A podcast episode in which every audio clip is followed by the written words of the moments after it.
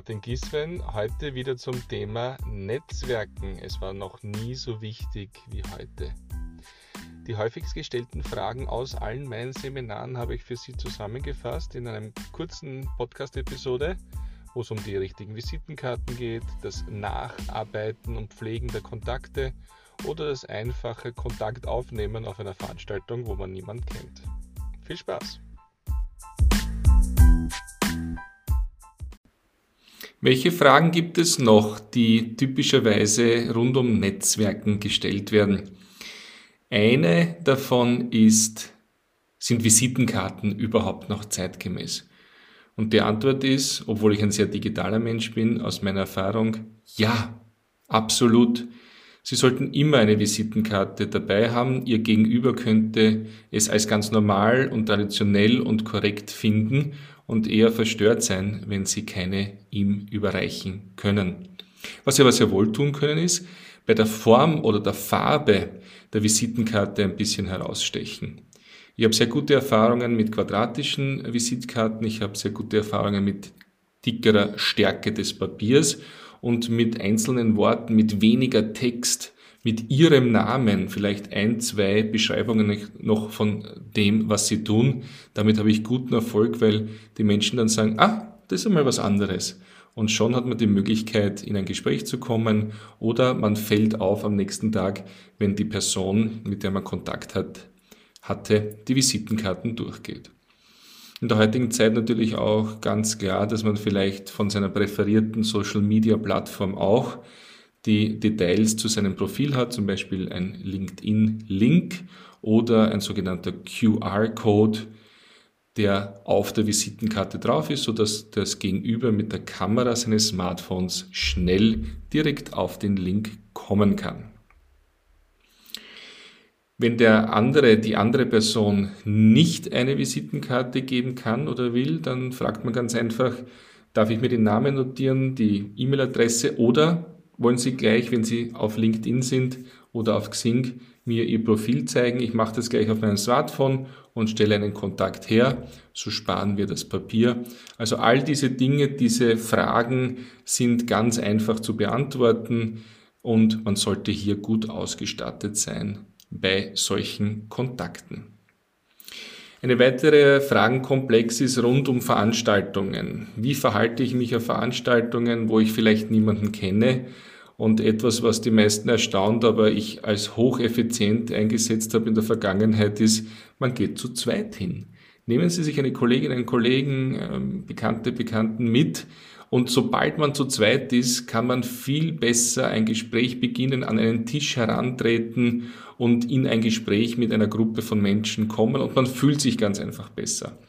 Wenn Sie nicht zu zweit sind, alleine unterwegs und Sie kennen niemanden auf der Veranstaltung, dann ist das Zauberwort Fragen stellen. Die erste Frage lautet, wenn man zum Beispiel an so einen Tisch, einen Stehtisch, wo schon einige Menschen miteinander netzwerken, dazukommen will, heißt, darf ich mich zu Ihnen stellen? Mein Name ist. Und in 99 Prozent der Fällen funktioniert das. Dann kann man gleich weitermachen. Man identifiziert eine Person aus diesem Kreis, vielleicht die einem am nächsten steht, die nicht gerade in einem Gespräch ist und fragt, was machen Sie beruflich? Generell sind Fragen hier das Zaubermittel, um in ein Gespräch zu kommen. Die Menschen lieben es, etwas über sich gefragt zu bekommen. Man steht im Mittelpunkt, man ist ein bisschen interviewt. Es darf natürlich nicht aufdringlich sein.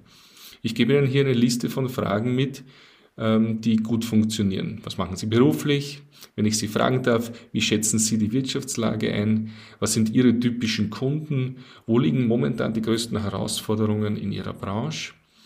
In welchen Regionen sind Sie aktiv? Bedeutet das viel Reisezeit für Sie? Wie viele Kollegen sind eigentlich in Ihrem Team? Wie ist die Stimmung zurzeit bei Ihnen im Büro? Hätten Sie eine Empfehlung für mich aus Ihrer Branche? All das sind Fragen, die ein Gespräch entstehen lassen, die dazu führen, dass das Gegenüber Sie auch fragen wird, was Sie denn tun, und da ist natürlich wieder der Einsatzpunkt für Ihren Elevator Pitch, Ihre Kurzvorstellung, die wir ja schon gemeinsam generiert haben. Eine Frage, die immer wieder gestellt wird, naja, könnte es auch zu einer Zurückweisung kommen bei so einem Kontaktversuch? Natürlich.